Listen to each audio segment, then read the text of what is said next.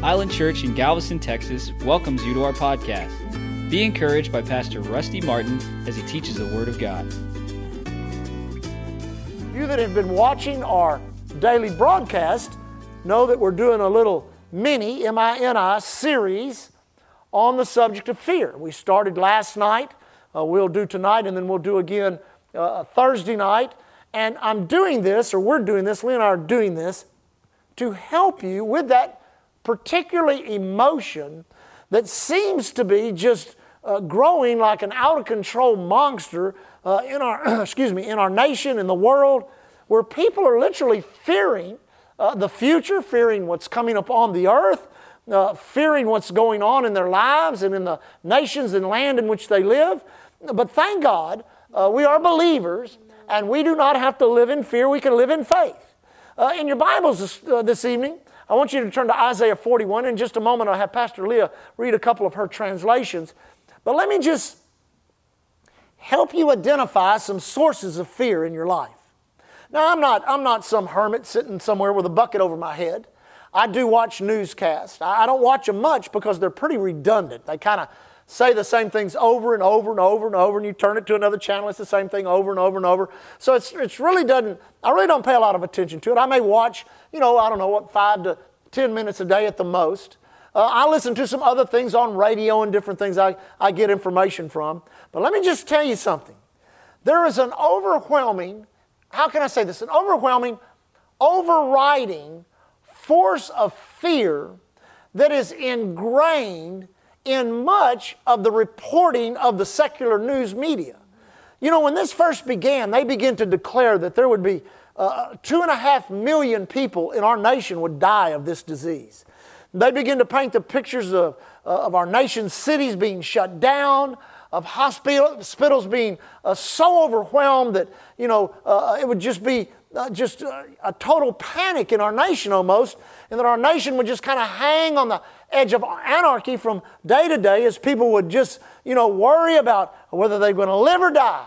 And listen, when you include the two components of living or dying, or having something and not having something, you combine those two things together right there, and you use them day after day after day, hour after hour, and you bombard humanity with a disease they might get and money they might lose I guarantee you, you are sta- setting a stage, and I, and I use this very cautiously, but you're setting a stage for a revival of fear.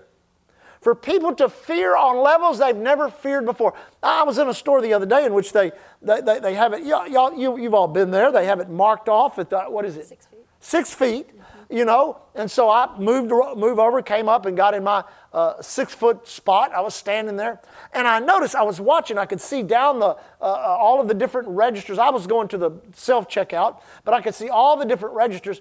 And I could see people as they'd walk up and get right on that spot, like they were guarding something, you know, like they were trying to set up some kind of perimeter around themselves. And many of them had on masks. Many of them had on masks and gloves. The person checking me out had on masks and gloves. And don't get me wrong, I'm not trying to be critical of any of that. I'm just saying every bit of that lends itself to fear. I mean, I remember the first time I was in, in Asia and was walking around and saw someone with a mask on. The first time I saw that, a medical mask on, I thought to myself, what's wrong with them?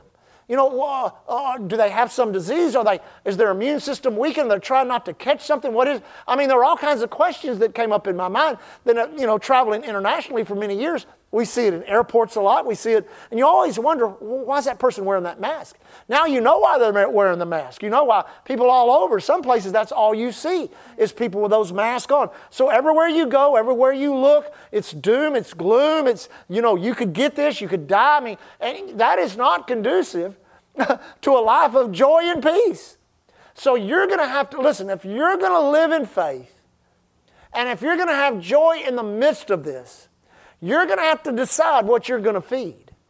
Whether or not you feed that fear by continually exposing yourself to all that's coming through the news media, the newspapers, the radio, or whether you make a decision to get into the Word of God and feed your faith and reject that fear. Because if you allow it, fear will take you over. Fear will pull you out of the plan of God. Fear so affects the soul. It affects the mind by the way you think. If you have fearful thinking, you will not obey God. It affects, it affects your, your, uh, your, uh, your mind. It affects your emotions. My goodness, there is a, there is a palpable feeling that fear can bring. You know, I've experienced terror before. You know, a rattlesnake in the brush or something would happen somewhere. You know, I remember one time I had a, had a shark run me out of the water in Hawaii. I mean, ran me out of the water. And I tell you, I hit that beach, my heart was about to jump out of my chest. It was, it was very frightening, fearful. But listen, sometimes these little, these little uh, uh, one report, it's not getting any better, and oh, look what's happening financially, and you, you hear a little more about it, you hear a little more. It begins to build into your emotion, and next thing you know, you are actually feeling what you are fearing. You know, David said, uh, Yea, though I walk through the valley of the shadow of death, I will fear no evil. Now, it didn't say he would, he didn't say, I will f- fear, I will, I will, not feel any evil. He said, I won't fear what I feel. Mm-hmm. Now, no matter what you feel, you don't have to fear it. You can have faith in the Word of God and faith in your God that loves you. And then there's your mind, the way you think, your emotions. You let those two things get affected or infected by fear, your choices your choices are going to be you're going to make poor choices spiritually. And listen, the only way, now listen to me very closely, church. The only way we're going to thrive in the midst of this and not just survive it is by faith in God. You say, well, Pastor, I, I really don't want to just, you know, become some fanatic like you are in serving God. I, I think I can just, you know, survive this thing. But what if you don't? What if you do lose everything you've got? What if you don't get your job back? What if you don't? Listen, what if you do get that disease? What are you going to do without faith? You've got to have the faith of God in your heart, and you've got to literally resist that temptation to fear, and you've got to feed your faith till it's so strong and starve your fear till it's so emaciated that your faith will rise up, dominate the way you think, dominate the way you feel, and be right there helping you, excuse me, make the right choices in Jesus' name. Now, Isaiah 41 beginning in verse 10, one of my favorite verses in teaching or ministering on fear. Now, I'm going to read it in the King James, and I believe Leah may have.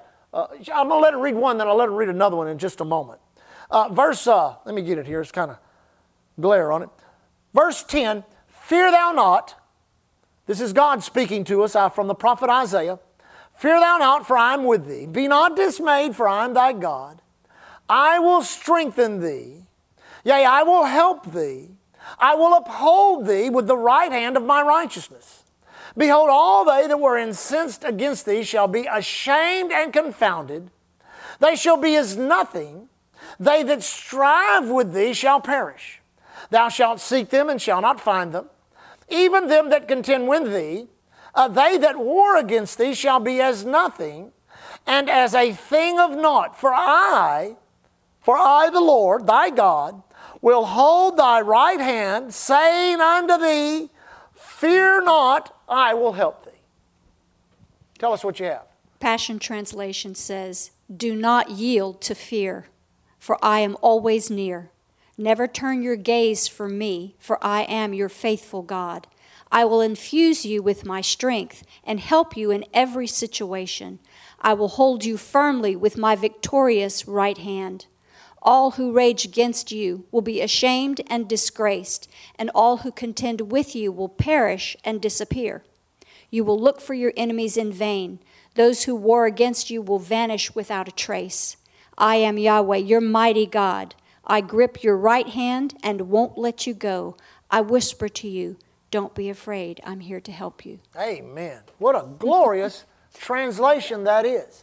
That is a beautiful picture of our loving, kind God and exactly how He's trying to interact with you right now. You know, I've always seen the spirit of man like a canvas that an artist paints on. And you know, a person that's not saved does not know the Lord. It's amazing how many negative things can be painted upon their spirit. You know, the devil will go in there and paint the picture of sickness, disease, divorce, poverty, lack, uh, intimidation, all kinds of things. And people will just live in the shadow and the darkness of that.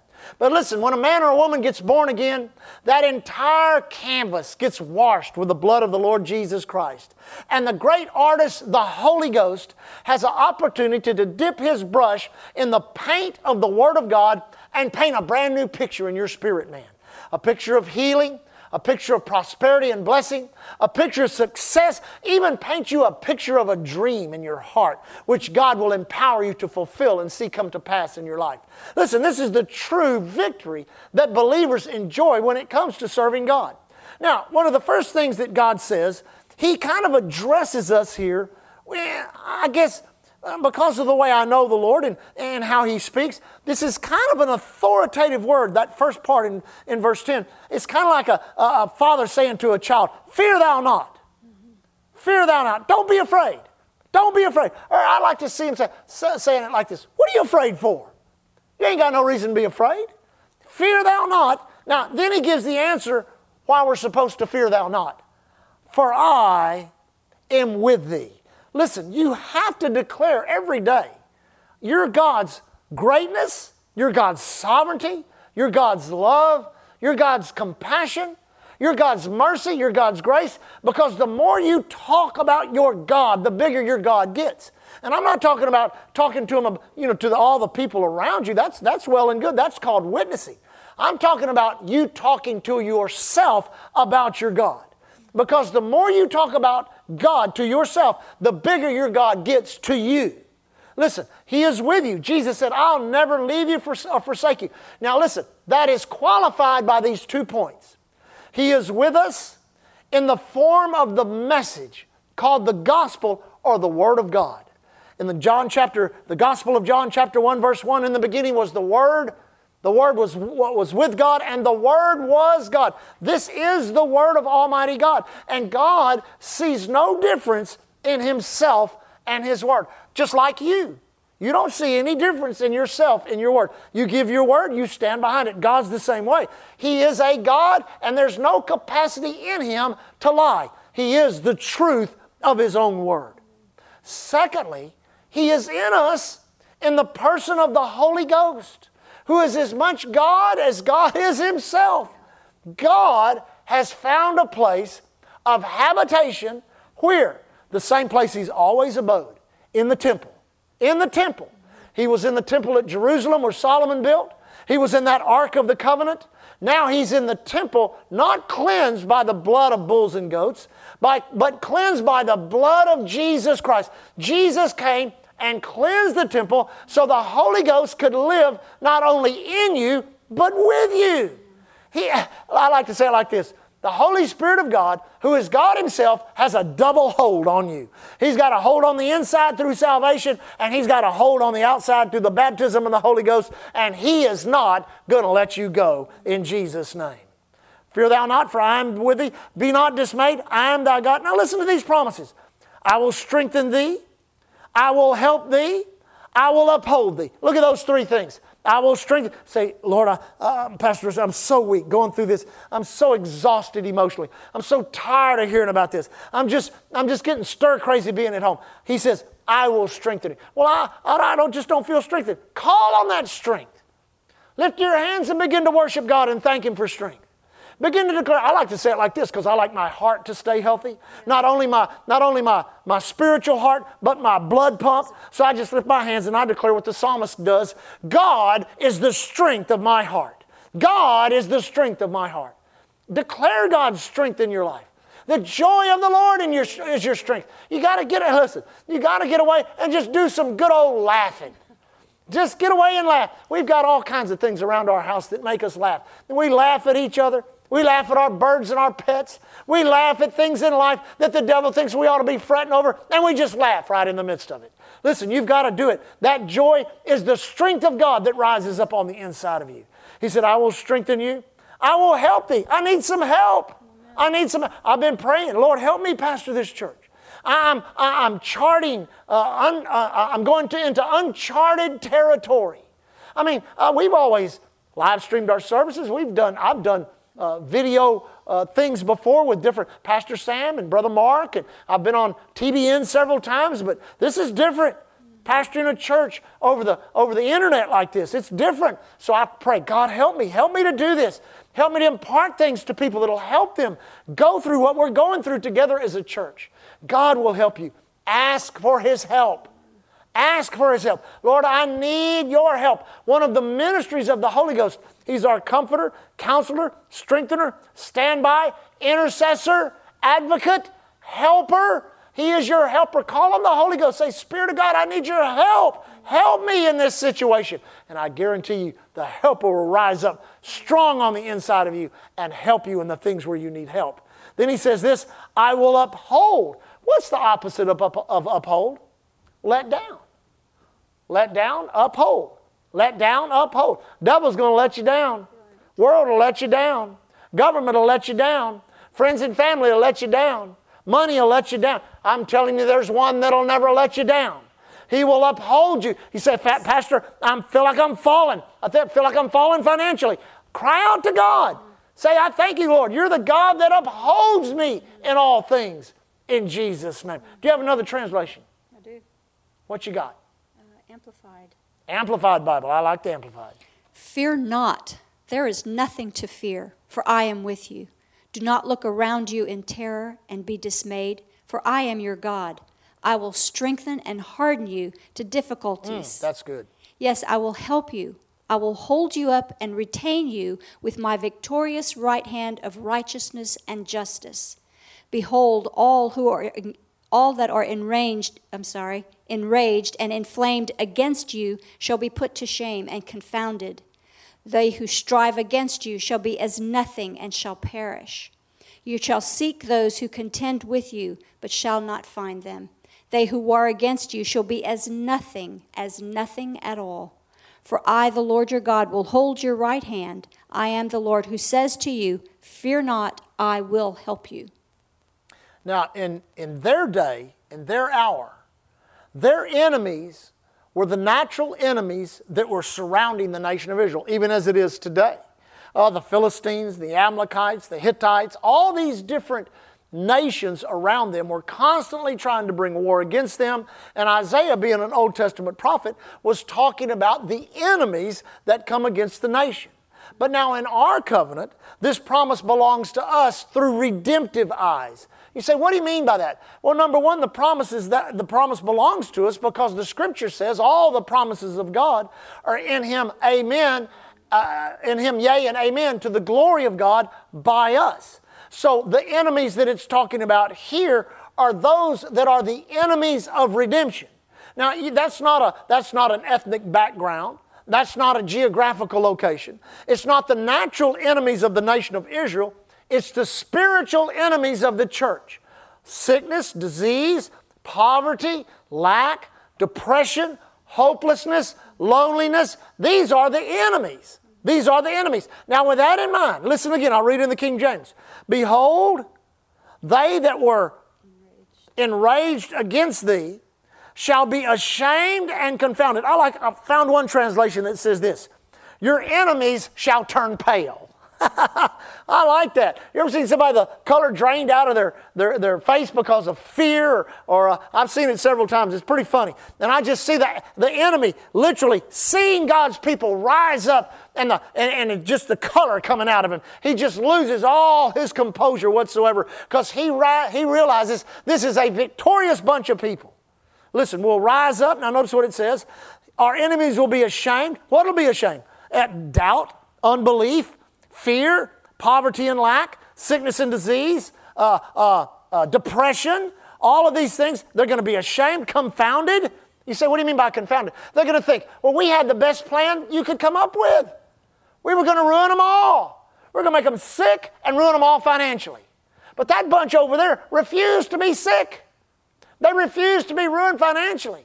Come to find out, in the midst of this, most of them have been giving all their Christian life. They'd been tithing, they'd been offering, they'd been obeying the Word of God. Now here they are declaring their victory.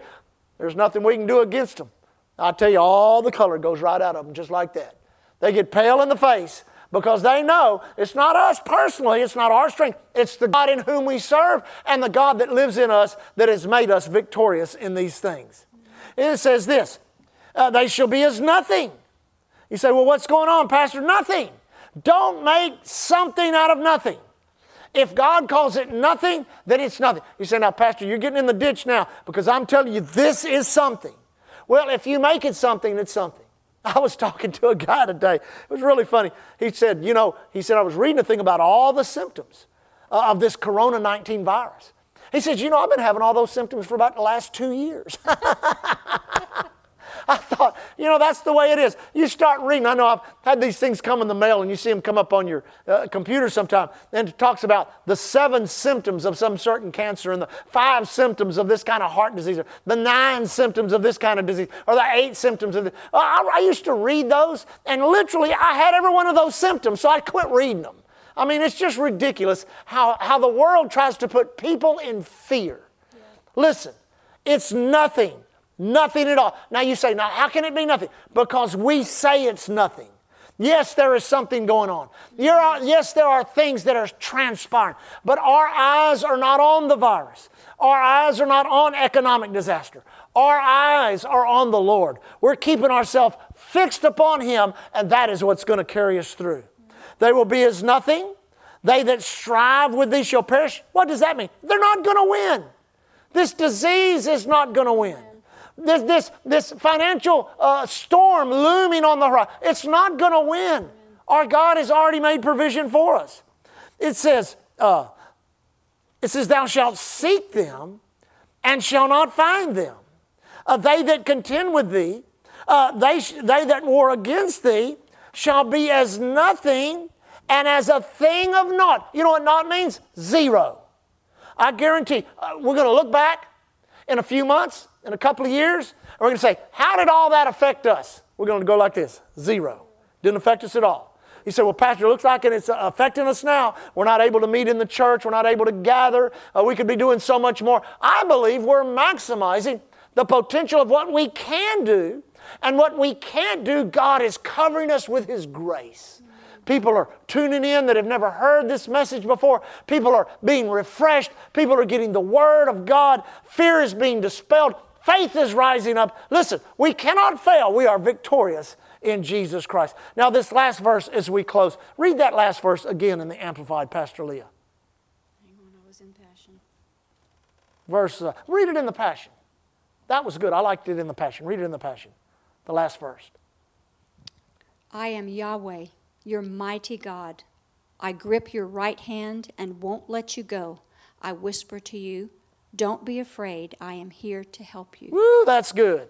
I'm here to help you. Yes. Now, you've got to allow the Holy Ghost to paint on the canvas of your heart this picture of you standing in the midst of all of this that's going on in the world.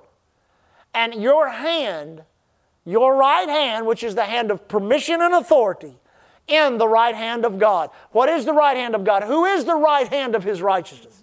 That's Jesus. That's our Lord. That's our Savior.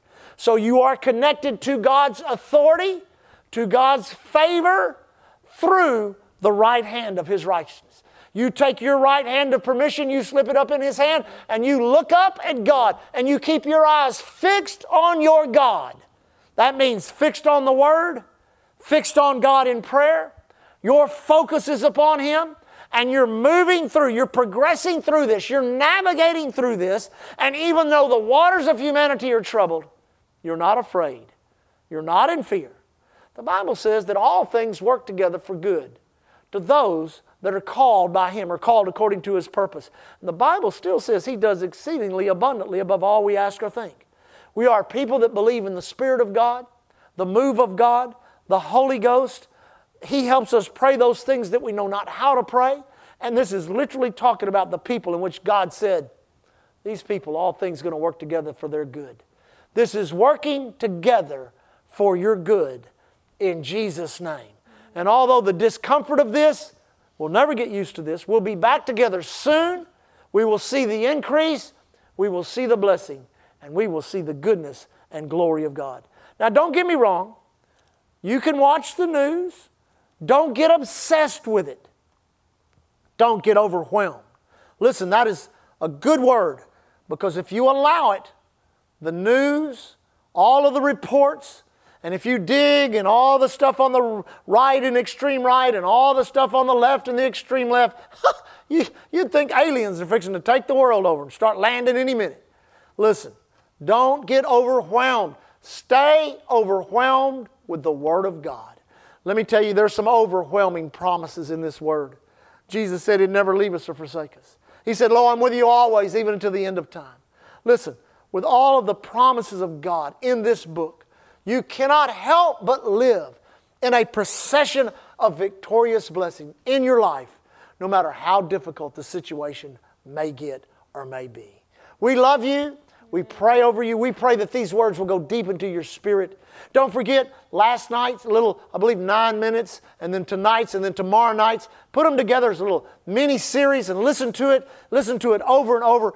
Rise up in faith. Resist the fear. And I guarantee you, the rejoicing of God will be in your heart, and the joy of the Lord will be your strength. If you're there watching tonight, if you found us on the internet, you say, Mister, I don't know who you are. I don't know really what you're saying, a whole lot about what you're saying. All I know is I'm afraid. All I know is I don't know if I'm right with God. I don't know if heaven is my home. I don't know if Jesus is my Lord. Maybe you're out of fellowship with God tonight. Maybe you say, I- have known the Lord in the past, but I'm not serving Him now. Well, I've got good news. God has not broken His relationship with you. Fellowship may have been broken, but it's going to be restored tonight. God calls you to find us tonight. He caused you to come on that website to see us, to hear us, so that you can know beyond a shadow of a doubt that you're a believer, that you're redeemed from the curse of the human family, and now you abide in God's family. So, either one of those two, if you've never been saved or if you need to restore that fellowship, pray this prayer real quick. Heavenly Father, Heavenly Father, in the name of Jesus, in the name of Jesus, I believe in my heart. I believe in my heart. I confess with my I mouth. confess with my mouth That you, God, that you, God, raised your Son Jesus, raised your Son Jesus from the dead. From the dead. Death could not hold it. Death could not hold and it. I thank you. And I thank you because the tomb is empty. because the tomb is and empty. Jesus is Lord. And Jesus is and Lord. I believe it. And I believe receive it, and receive confess it and confess it. I'm now born again. I am now born I'm a child of God. I'm a child of God. Rescued. Rescued. Out of the human family. Out of the human family. Placed. Placed. into God's family. Into God's family. By my confession. By my confession of faith. Of faith. In Jesus' name. In Jesus' name. Heavenly Father. Heavenly Father. I've strayed from you. I've strayed from I need you. restoration. I need restoration. I confess my sin. I confess my to sin. you and you alone. To you and Thanking you alone. you. Thanking you. That the blood of Jesus. The blood of Jesus cleanses me. cleanses me from all sin. From all sin. and all unrighteousness. And all unrighteousness. Thank you, Father. Thank you, My Father. fellowship, fellowship is restored. My fellowship is restored. I'll never be the same. I'll never be the same. In Jesus' name. In Jesus' name. Let me encourage you. If you prayed either one of those two prayers, continue to watch us here on the uh, uh, website and on our social media. Continue to listen to the broadcast. Two of them a day that we do, 1045, 730 at night. Our live stream, Wednesdays and Sundays, 730 on Wednesday night, 1045 on Sunday morning. Special services this week on Good Friday, 730. 7:30. And let me ex- exhort our Island Church community, invite people to your home, receive communion with them. Let's get some people saved. Let's get some people restored to the kingdom of God during this time. Let's begin harvest and begin to see what God is doing. I'm praying individual evangelism over every person in this church that you'll rise up with a fire and a fervor on the inside of you to share your faith and to move forward in the things of God. Don't forget touch 3 people touch someone here in the church, send a text, uh, make a phone call, send a uh, send a, an email, something to encourage a brother and sister in the Lord. Then in your family, uh, at your work, in your neighborhood, then if a stranger, if God opens a door and there's a stranger you can minister to, touch them in the mighty name of the Lord Jesus Christ. We love you. Uh, we so miss you. Uh, every one of you, we miss you so much. We miss seeing your faces. We miss the precious fellowship. We'll never take it for granted. Whether a thousand people come to the church or, or five come to the church, we'll never again take for granted our fellowship that we have in the kingdom. It is so sweet. We love you, and we'll see you on Friday night for our Good Friday service. In Jesus' name. Amen. God bless you. Thank you for listening to Island Church's podcast. To find out more information about Island Church in Galveston, Texas, visit our website at islandchurchgalveston.com. Hallelujah, Jesus.